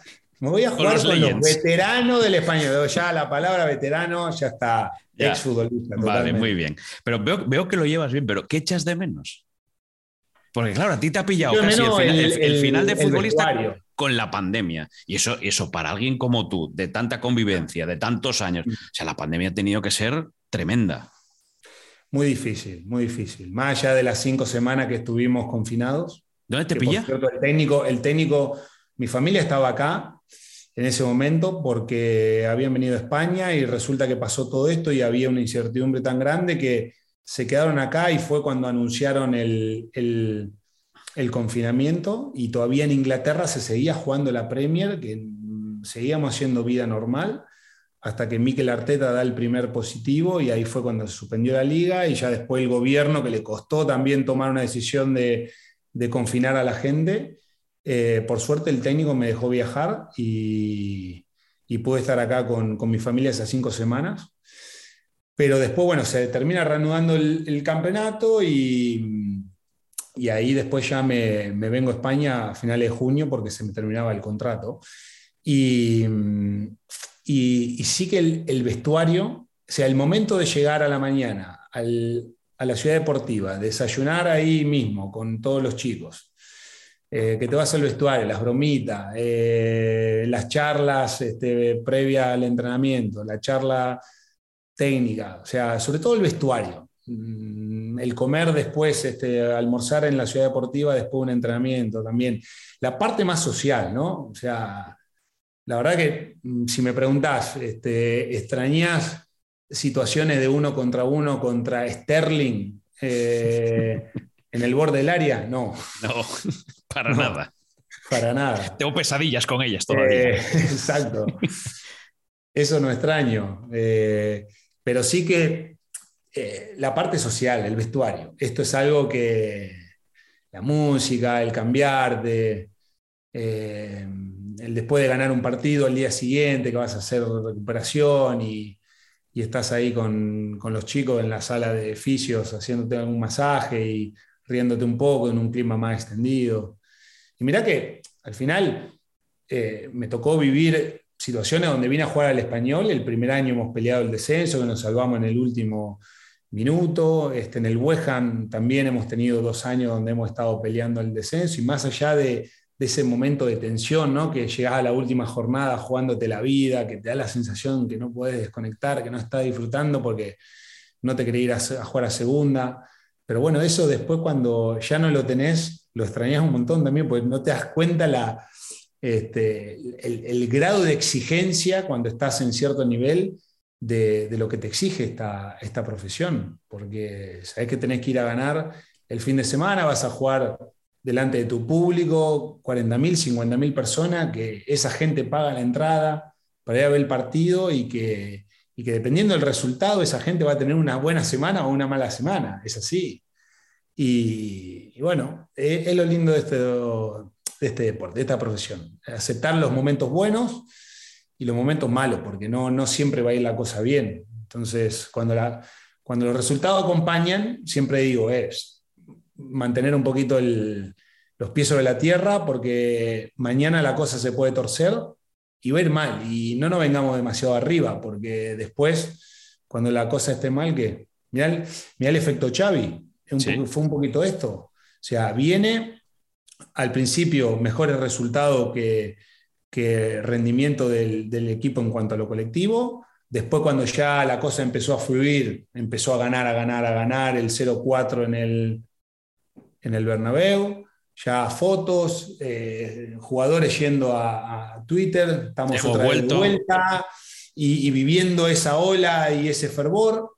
Y, en una semana, tres partidos te terminan otra vez este, llevando a una dinámica donde parece que, que todo va mal, donde perdés tres partidos de forma consecutiva fuera de la Europa League, que creo que obviamente no es la competición que el Barça desea jugar, pero una vez que estás ahí, el Barcelona te exige como club, como institución, ganarla. Por respeto a, ser el Barcelona que tenés que competir siempre a ganar todas las competiciones que juegue. Y no fueron eh, capaces de hacerlo, eliminados ante un rival que fue, que fue mejor en, la vuelta y que le planteó un partido realmente muy difícil y, y lo deja fuera. Y después al final perdés con dos rivales que estaban en situación comprometida de descenso, de local, que está bien, que la Champions League es el máximo objetivo, perfecto, y que a Xavi hay que darle tiempo, totalmente, totalmente, pero por eso digo que el fútbol, mm, ojo, porque en un momento una de las dinámicas cambian constantemente, entonces a mí siempre me llevó a tener un poco ese equilibrio emocional, ¿no? Entre decir, va la cosa bien, perfecto, disfrutemos, pero eh, tranquilo, tranquilo en las declaraciones, tranquilo ahora en las redes sociales, es un peligro. Porque los futbolistas se, lo primero que hacen, ¿no? Ganamos un partido, eh, foto, perfecto, en el vestuario, esto, y un hat-trick con la pelota, ah, perfecto. ¿Qué? Que el próximo fin de semana mm, podés perder y hacerte un gol en contra, ¿y qué vas a hacer? ¿La foto también? No. Entonces, no, eh, tener un poquito de este equilibrio de, siempre entender que hay que disfrutarlo, pero siempre con, responsabilidad, creo. Claro, es que, no sé, ahora que te estaba escuchando me estaba viendo la cabeza, porque además también ha cambiado de, aires Messi, a, quien tú conoces perfectamente, a Leo. Em, cambiar París para celebrar el otro día el título casi sin la gente. La gente no, no, tenía ganas de, festejar el título de liga y eso. Oh, yo no sé, no sé la gente del París si realmente esto le va a ayudar a que puedan seguir contando con jugadores importantes, porque realmente yo entiendo que, eh, claro, las competiciones domésticas es que lo van a ganar, van a ganar. sí, pero el año pasado no lo habían ganado, ¿eh? Bueno, porque puede surgir de que de repente te, encontrás con un equipo que. Sí, pero me refiero, me refiero que no es que no es como, no sé, el Bayern de Múnich, que ya gana las ligas casi por castigo. Bueno, pero. Que venía de una que no ganaba. Exactamente, pero para el Paris Saint Germain ahora mismo te estás dando cuenta de que los hinchas ya ganar una liga o una copa no es suficiente. Porque es que si no, no hubieran pasado estos hechos. O sea, con todo respeto, pero ¿cómo no vas a apreciar ganar una liga? Eh, el Bayern Múnich lleva ganando 10 años de forma consecutiva y, fíjate lo que era el estadio. Pero porque te tenés que volcar con tu equipo, o sea, el amor y el respeto a tu, a tu club, al club de tu vida. O sea, y más allá de que, o sea, la Champions es dificilísima ganarla. El Manchester City, 12 años invirtiendo en traer jugadores importantes y aún no fue capaz de ganarla. Y, los hinchas siguen igual ilusionados. Eh, los, propietarios siguen apostando al proyecto y, jamás hubo una crítica a ningún entrenador. Al contrario, siempre le han dado confianza. El año que viene seguiremos apostando en armar una plantilla importante y, aspirar a, poder ganarlo, pero que, mm, ¿qué, qué, es esto de, manifestarte y, irte del estadio y decirte que, que no es suficiente? Mm, no sé, no sé, no sé si realmente esto le va a ayudar al Paris Saint Germain a poder apostar a seguir llevando figura como lo hicieron hasta ahora, porque el futbolista va a decir, yo para qué voy a ir a un club que realmente sé que después me puedo encontrar con una afición que va a silbar a todo el mundo, porque nadie se salvó, ni Messi, ni Neymar, ni, ni, Mbappé. Bueno, sí Mbappé un poco más, pero hay que ver qué pasa un poco en la situación esta contractual que tiene. Pero, pero no sé, no, no, no, no entiendo, entiendo. Esto no, no, no pasa en ningún otro lado. O sea, el pues Manchester United, con la historia que tiene como club y lo que ganó, fíjate lo que fueron los últimos años a nivel deportivo, y vos, vos ve al Old Trafford vacío. Mm, no, cada fin de semana está lleno. Y está ahí la gente. sea, porque al final eh, tenés que apoyar al club, es así, como hincha, el verdadero hincha es ese, el, que es leal, el que entiende que habrá momentos buenos, momentos malos, pero sigue yendo a la cancha igual. Oye, después se puedan manifestar porque no están, están en descontento, con el club, perfecto, o con los jugadores porque no hicieron un buen partido, también, y, el jugador lo va a aceptar porque esto fue así toda la vida, o sea, hay momentos que te van a silbar, y bueno, listo, eh, ya está, pero pensando, yo lo veo más de cara a futuro, de cómo los jugadores van a estar felices en un lugar así donde saben que el entorno te va a exigir sí o sí ganar Champions, y si no te van a insultar o lo que sea, no sé. Oye, tú con la selección has ganado el oro de Pekín eh, y allí has coincidido con Leos, lleváis muy, poquito, muy poquitos años, ¿no? Sí. Eh, sí, ¿cómo, en 2008. ¿Cómo fue ¿Cómo fue esa aparición de, Leo en, Argentina? Vosotros que, lo veíais llegar, o sea, ya, sé, ya, ya, vislumbrabais este chico que vive en Barcelona, que además mm. con, la, con, el concepto de Messi, eh, cómo se, lo que se pensaba de él en Argentina. Eh, mm. Viene este chico, tú, ya le, veías, esto va a ser tremendo. Mm. Además, tú también lo, sufriste aquí en Barcelona. Esta fue la sensación nuestra, el primer entrenamiento que vimos este, a Leo. Es más, me me voy tres años previo al, oro de Beijing porque Leo viene por primera vez para un Mundial Sub-20 que jugábamos en Holanda en el año 2005. Me acuerdo que el entrenador nos comunica al grupo que estaban con intenciones de traer un chico argentino que estaba en el Barcelona, que aparentemente andaba muy bien, porque claro, en ese momento no era como ahora que ibas a plataformas digitales y, ¿no? y, el nombre de uno y ya hay videos de niños que juegan estos torneos de fútbol base que ya si hay uno que es muy bueno, ya hay 20.000 videos. En ese momento era prácticamente imposible, no, no, no, estaba esa facilidad. Entre los que estábamos en ese grupo nos conocíamos todos porque jugábamos en la liga local en Argentina, entonces nos enfrentábamos prácticamente cada fin de semana, pero a Leo no lo conocíamos. Entonces el organizan un partido amistoso para que Leo pudiera jugar un partido oficial con Argentina y, y nada, y poder asegurar que, ya Leo pudiera jugar con la selección. Entonces, bueno, el, primer entrenamiento fue increíble porque era chiquitito, viste, o sea, introvertido, no hablaba y agarró la pelota y ya nos empezó a, a volver loco a todo, realmente. Y, y, ahí ya te dabas cuenta de que era alguien diferente, o sea, tenía una capacidad de desequilibrar jugadores, de gambetear, de finalizar, que, que no era normal. Y toda una velocidad que, que era prácticamente imposible pararlo. Y en ese partido amistoso, él empieza como suplente, entra en el segundo tiempo, creo que fue contra Paraguay en la cancha de Argentinos Juniors, y termina siendo un golazo. Entonces pasa a tres o cuatro jugadores, pasa el arquero y termina definiendo. Y después vamos al Mundial Sub-20 en Holanda y, ahí termina de dar un poco el salto, ¿no? Máximo goleador, gana el trofeo al mejor jugador del Mundial. Y ahí, bueno, es como que todo, Ahí sí que todo, ya muchos medios, el propio Barcelona mm, se dio cuenta de que ya después de ese mundial no podía mandarlo otra vez a, jugar con el filial, ya tenía que dar el salto al primer equipo. Eh, y bueno, termina debutando ahí en el, no sé si fue en el Gamper o en qué. Mm, en el Gamper contra la Juve, creo que es. Este, y, y, a partir de ahí, bueno, el resto es historia, pero Qué, privilegio el mío, yo era el capitán del equipo en ese sub-20, eh, pero fíjate qué, privilegio tuvimos este grupo de, haber tenido la posibilidad de, que Leo pueda haber venido por primera vez a jugar con nosotros.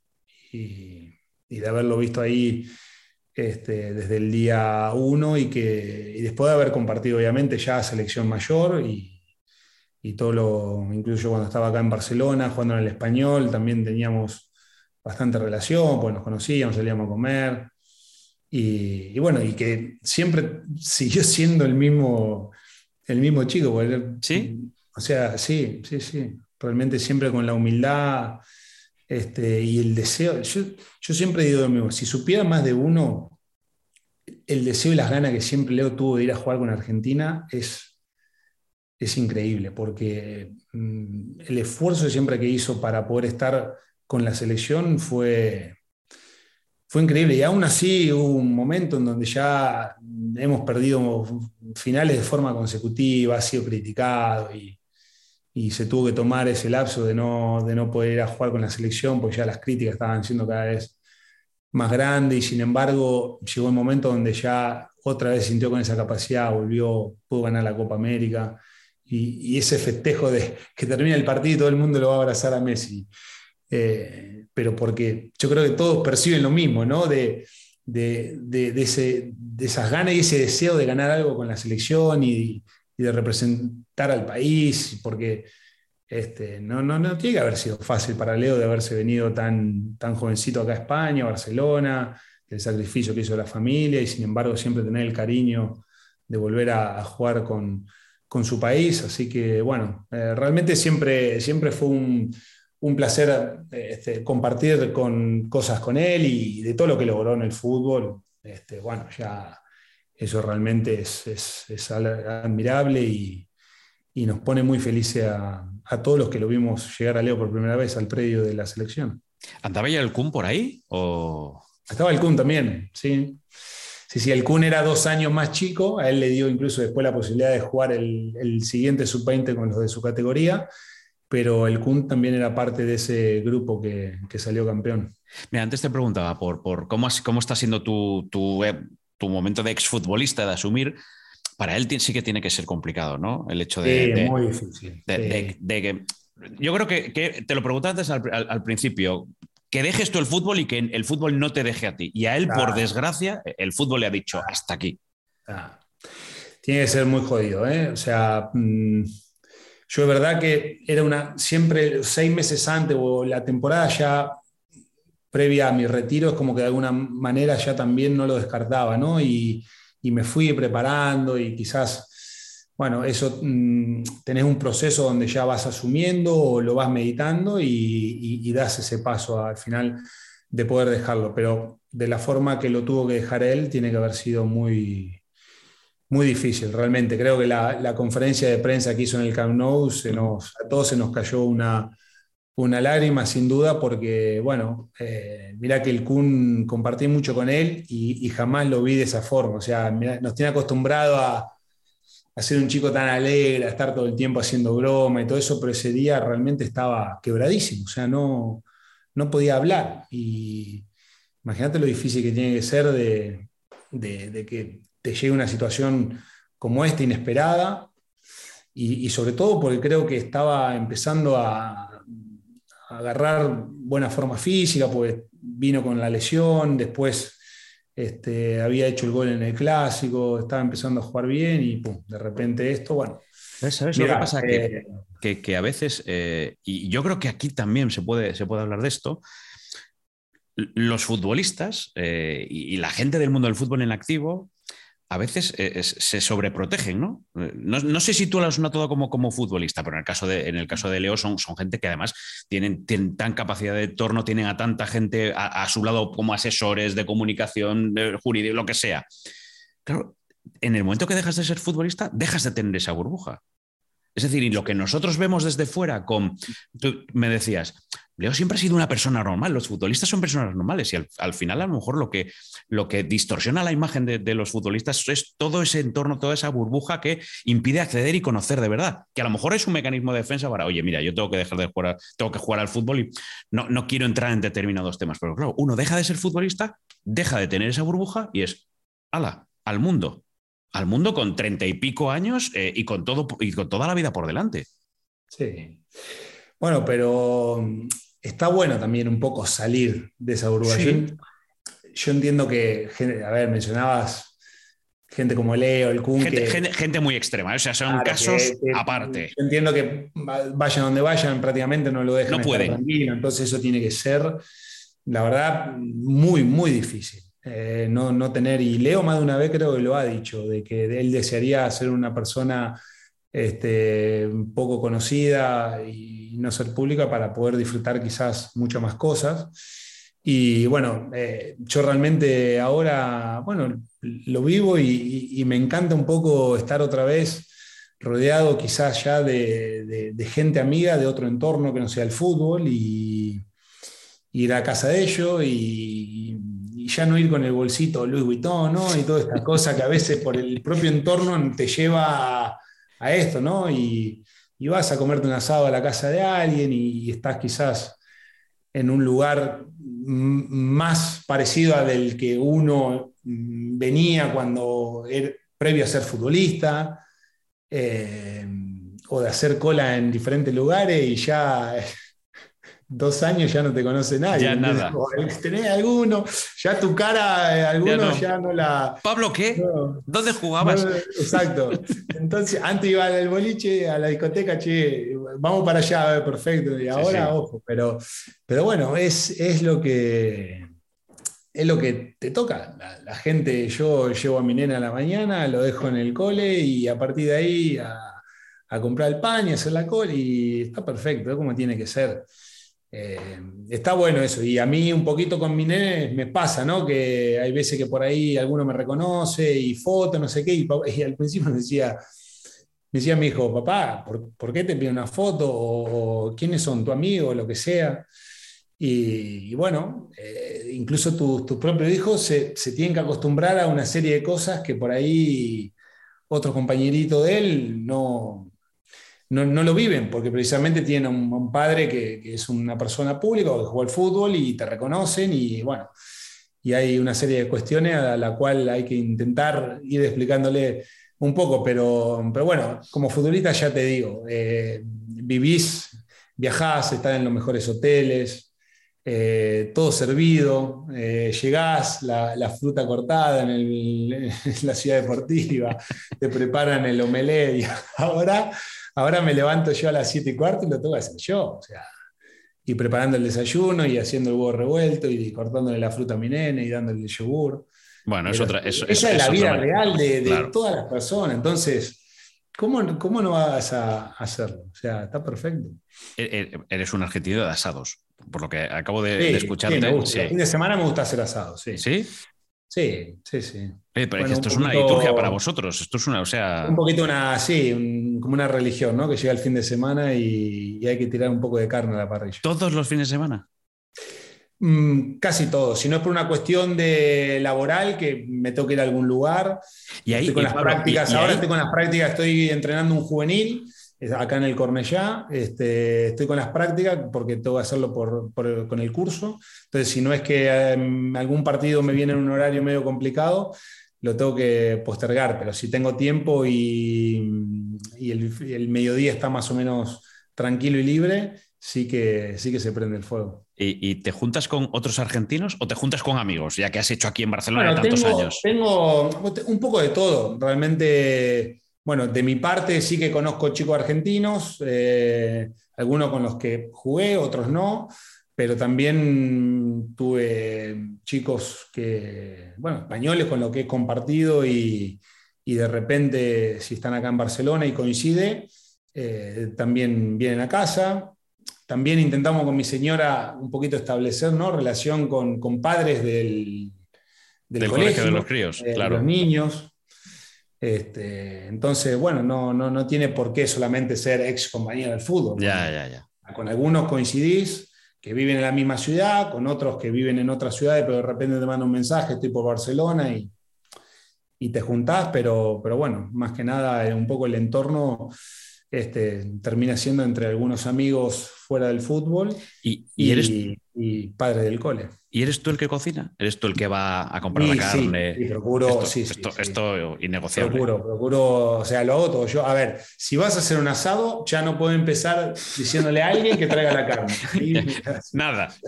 No, no, no. Si haces un asado en casa, te levantás a la mañana, vas a la carnicería, comprar la carne, vas al supermercado, la ensalada, este, y venís a casa y a partir de ahí aprender el fuego. Porque claro, la gente, o sea, el hacer el asado ay, ay, ay, son tres horas previa o cuatro horas hasta que te sentás en la mesa. Y hay mucha gente que viene y que le gusta comer y que llega sobre la hora cuando ya más o menos está todo hecho. Pero claro, el que, el que hace el asado ya va a arrancar a las 10 de la mañana yendo a hacer todo. Pero esto, mira, esto es, mira, Pablo, esto es como la vida. El entrenador está tres horas preparando la táctica y viene el jugador con la copita de vino a disfrutar el, el minuto totalmente, Totalmente, totalmente. Pero bueno, como entrenador es el día a día, ¿eh? Como claro, el día a día haciendo el asado, es solamente un día, un fin de semana y ya está. Oye, tío, y tres horas al final, macho. O sea, claro, yo, yo que soy un desconocedor de esto, o sea, eh, la carne, tres, o sea, tiene, esto, esto es una liturgia porque ¿qué es lo que tenéis que hacer? esto, algo me, algo me explicó Martín Einstein en su día, ¿eh? Sí, bueno, pero entre un poquito de prender el fuego, abrís un vino, siempre alguno llega un poquito antes. Eh, preparado un poquito ahí de fuet, un poquito de jamón, porque eso es verdad, ¿eh? O sea, tengo que admitir que todo el embutido que tienen acá en España, Vamos. o sea, difícilmente se vean o se encuentren en otro país, ¿eh? O sea, ya no hablamos ni de Argentina. O sea, pero la verdad que soy un enamorado de todo el embutido, un poquito de lomo, de fuet. El embutido sí que 100% español. Y, siempre hay alguna ahí dando vuelta que te va acompañando un poco con una copita de vino y te va haciendo un poquito de compañía mientras vas haciendo el asado. Y tú metes ahí el fuego, luego pones la carne, o sea, esto ya, y a partir de ahí que se vaya haciendo poco a poco. Exacto, poco a poco. Y todo tipo de carne, ¿no? Porque además esto no será solo un tema. Sí, bueno, mi, señora, imagínate que no, ya no come carne roja, o sea, no, no, es vegetariana, come, pero ya tengo que comprar un cuarto de pollo o medio pollo para mi señora, o tengo que em, hacer un poco de butifarra para mi señora o los niños. Y, y, bueno, los cortes sí que son argentinos, porque la verdad en ese sentido hay un montón de carnicería acá por Barcelona que, tienen un poquito de la costilla, a nosotros nos gusta mucho la costilla, el vacío, eh, algunos cortes que, que, bueno, son un poco nuestros. Y, y, bueno, procuro que siempre haya un poco de, de, de esos cortes argentinos la tradición de estas cosas. Mira, en, mi caso, eh, la verdad, bueno, tampoco es que yo la prepare, pero bueno, fabada, no sé si la has llegado a probar, la fabada asturiana. Sí, fabada, claro. Y ahora se ha puesto de moda. una de mis cuñadas vive precisamente en Gijón y, Hombre. viven ahí. O sea que cada vez que vienen a visitarnos. Te este, traen cachopos. Su marido no hace, sí, sí, un poco de fabada. Pesadito el plato, ¿eh? No, hombre, bueno, una fabada. Una fabada. yo que no estoy acostumbrado a eso, o sea, con un plato de eso, ya es que no, puedo más, no puedo repetir. ¿eh? Nada, nada, un, un, platito de fabada ya con los veteranos, con, que con Capdevila ya correr la banda, uno por, cada, uno por cada banda. Que yo, ¿Quién la corre mejor, Joan o tú? Bueno, el otro día hicimos un partido contra la, selección de los veteranos de España. Estaba ahí un poco, estaba Joan en mi lado, estábamos un poquito jugando ahí ese duelo ida y vuelta. Este, y estuvo lindo, pero bueno, yo, claro, el otro día fuimos a jugar contra los veteranos del Horta. Este, y los veteranos del Horta tenían el, más jovencito 50. yo 37. Este es un problema un poquito de los veteranos también. A ver, ¿veterano de más de 50 o veterano de hace 4 o 5 años que dejó de jugar al fútbol? Ahí tiene que haber un poquito, un parámetro un poco claro, porque es que si no. Este, hay, que, hay que ponerlo en algún sitio. Exacto. Bueno, que se, no, que se nos va esto de tiempo y, ya no vamos por, por, los cerros de Hueda, que eh, yo estoy encantado, ¿eh? podríamos aquí seguir toda la mañana, pero yo, creo, yo creo que es el momento de ir, poniendo aquí el, punto y final. Te tengo que hacer unas cuantas eh, preguntas para, para cerrar el podcast. Por ejemplo, ¿tú irías a Turquía? ¿A jugar o a de vacaciones? No, a ponerte pelo. A ponerme. Ah, mira, o sea. Digo, ojo por dónde viene, porque es verdad, o sea.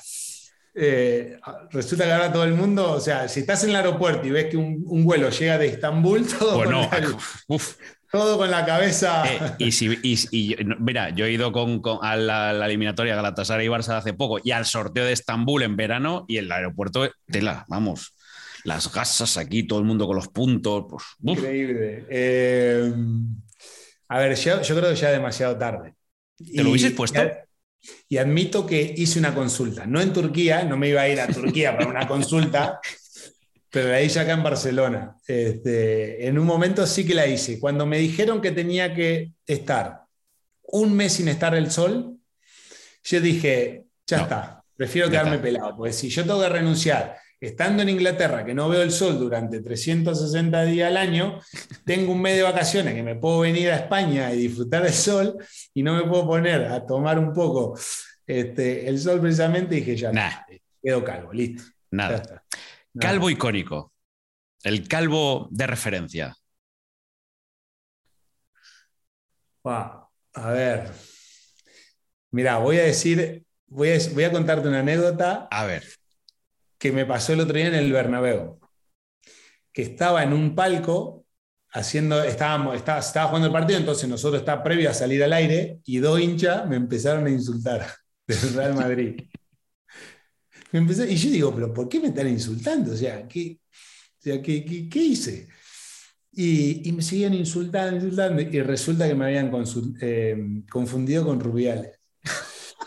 Entonces, y no es la primera vez que me lo dicen. No es la primera vez que me lo dicen. Siempre, alguna vez, ¿es Rubiales o es Zabaleta? Entonces, eh, bueno, si un cargo de referencia, te voy a decir, con, con, el que más me confundió realmente es él, pero ahora mismo, con todo lo que está pasando, me van a putear en todos lados. El que me confunda me va a putear.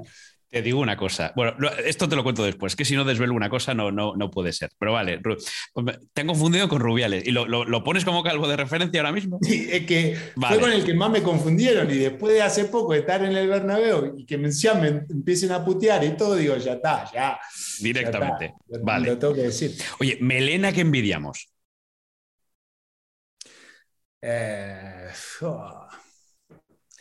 Yo te diría, eh, no sé si tiene melena, pero si vos ve al Pupi Zanetti, ah, el Pupi Zanetti lleva con el mismo corte de pelo desde que empezó a jugar hasta ahora. O sea, anda a internet y mirá fotos del Pupi Zanetti. Está igual, igual. Mismo pelo, mismo peinado. O sea, no cambió. No ha innovado nada. Nunca. Intacto. Intacto, entonces. Vale, me vale. o sea, yo se lo decía, le digo, no pasó el tiempo, para él no pasó el tiempo. O sea, impresionante. ¿Quién está en esa línea roja, fina línea roja de. Oye, tío, pásate la maquinilla. Me da igual que sea conocido, desconocido, un amigo tuyo, le mandamos un mensaje. Oye, tío, ya, ya, ya. Igual que, igual que te pasó a ti en la selección eh, aquel día que te pusiste con el peluquero. Oye, tío, ya, pues ¿Quién está en esa situación? ahora mismo, eh, a ver, pensando algún, algún jugador actual. Pues no sé, no se me viene, no, sé si vos tenés alguno que también lo esté pensando. Uf, me puedo ayudar con algún futbolista actual que digas, este, este lo necesita hacer. lo que pasa es que ya al Cholo es que ya ha, ido tantas veces a Turquía que, bueno, no, hay, varios entrenadores, ex deportistas que lo, agarraron un poquito a tiempo, que lo están un poquito disimulando, pero ya, Rooney, por ejemplo, ¿no? Claro. ¿No? Rooney es un caso de que si vos ves fotos Conte. y después, Conte, Antonio Conte, vamos. Es como que yo digo, porque me acuerdo de Rooney, yo, jugaba contra él y, y, de verlo, ya me había acostumbrado a verlo casi calvo prácticamente, y de repente te lo encontrabas con, ese pelo que está empezando a, agarrar fuerza de vuelta, pero que vos lo ves y mm, no. también, te digo una cosa, si ellos son felices, aquí es cuestión de sentirse a gusto. A mí me hubiera producido un, Imagínate que ya estás prácticamente calvo, como ahora. Voy a Turquía como la amante y de repente, de acá a, un año, ya me empezaba a ver con un poco de pelo. Pero que ya el pelo ese eh, no es el mismo. Y la gente que te ve mm, mm, ya piensa que te hiciste el, implante. Y, esa reacción ya te empieza a incomodar, ¿no? Eh, si quizás lo haces un poco ya en el momento que tenés pelo, pero lo agarras un poquito ahí a tiempo y bueno, y simula un poco más, perfecto, pero, pero ya no es lo mismo. No es lo mismo. Rooney fue un caso que me, me impactó, que cuando estaba cerca, lo, acostumbrado a verlo prácticamente calvo, a verlo un poco ahí con ese pelo medio, medio tieso de, muñeca vieja, le decimos nosotros, es como que, que no. Bueno, solo me queda una cosa, Pablo. Espero que te guste, porque todos los que vienen por aquí, todos los que pasan por el pedao, se llevan este recuerdo en forma de caricatura. Así te ve, este Rafa, el caricaturista, que es lo que te decía. Dile de mi parte que es como el primo hermano de Rubiales, con lo que esto que te pasa en el Bernabéu también me lo dice el sí, sí, sí, sí, vamos, me manda la caricatura, me manda el vídeo y dice, pues toma, mira, no sabía si ponerle el azul del City, si el azul más oscuro del español, si ponerle el azul de... Porque tú has elegido los colores azules. Sí, sí, totalmente. Totalmente, pero bueno, nada, mirá, muy chula, ¿eh? Muy chula.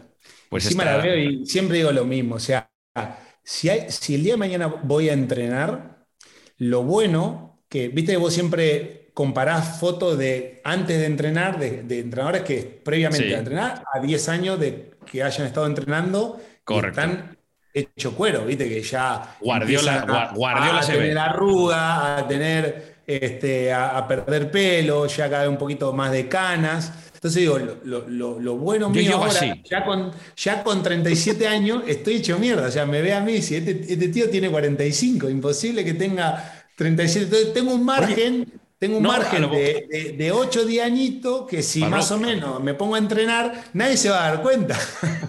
y que a lo, oye, y que a lo mejor a ti entrenar te rejuvenece. Eres un caso así como Benjamin ah, Button en los banquillos. No, te puedo asegurar que lo de entrenar no te rejuvenece no. No, no, pero, pero por lo menos admito que, que mira, 37 años, calvo, yacana, barba blanca. Si, si mi, mi hijo muchas veces mirando, cuando era un poquito más chico, mirando alguna nota de Pep Guardiola en, la tele, se pensaba que era yo y Pep me lleva más de 10 años. Entonces, eh, nada, nada, ya lo, admito, eh, lo admito. Me pegó el viejazo bastante rápido pero, pero bueno, nada, ya está, hay que aceptarlo, ¿qué va a? Pues nada, Pablo, que ha sido un placer. Estoy viendo aquí que a tu espalda tienes esa frase de, Bill Shankling que... Eh, sí, me, la, me, hice un estudio chiquitito acá y el arquitecto este, me hizo, me regaló este cuadro con esta frase y, bueno, la tengo puesta ahí porque me gusta mucho. El fútbol es la cosa. La, traducción en inglés la estoy viendo. Eh, Al final... que la gente piensa que el, fútbol es de, vida o muerte. Y es algo más importante que eso. que es mucho más que esto. Sí, aquí la, traducción exactamente ha llegado como un poco más corta, pero mira, si la frase es así, pues mira, ya conocemos el, origen, pero es verdad. el fútbol no es solo una cuestión de vida o muerte, sino es algo más importante que eso. O sea que. Al, final, al final, yo me suelo quedar con, otra que yo creo que no sé de quién es, pero yo se la escuchaba Aldano, que es el fútbol es la cosa más importante de las cosas menos importantes. Y que es un poco lo que hemos hablado aquí, por ejemplo, con, con la familia y que al final no deja de ser esto como, como la vida misma. Totalmente. Pablo, que te agradezco un montón tu, presencia en el, en el Pelao, que ha sido un gusto charlar contigo, que espero que hayas disfrutado del, momento y que nada, yo espero que, que la gente que nos escuche y que nos vea tengan la misma sensación que yo. Bueno, perfecto, perfecto. Un placer haber estado con vos un ratito largo charlando un poquito de todo, ¿no? charla futbolera, de la vida, que siempre viene bien recordar un poquito todos estos grandes momentos y bueno, felicitarte por el podcast, este, un poquito me hace gracia de, ¿no? de que entrevistar a muchos pelados y eso. Claro. Este, eres el 54, el 55, tengo que mirarlo por ahí, pero somos muchos y cada vez más. Esto, esto no sé si es bueno o es malo. Significa no lo sé. Es un club cada vez más grande. La, gente, la gente me dice, dentro de poco te quedarás sin ellos. Y dice, no te puedes imaginar la cantidad de candidatos que me sale. No, no, no, totalmente. totalmente. Pero bueno, nada, un placer, en serio, de verdad. Gracias. Lo mismo. Y bueno, desearte lo mejor. Nos veremos en los campos, en cualquier banda del Camp Nou, del Bernabéu, donde, donde toque, que será un placer darnos un abrazo, Pablo. Dale, dale, gracias, El Pelao un podcast de Ricardo Rossetti. Una charla de pelao a pelao.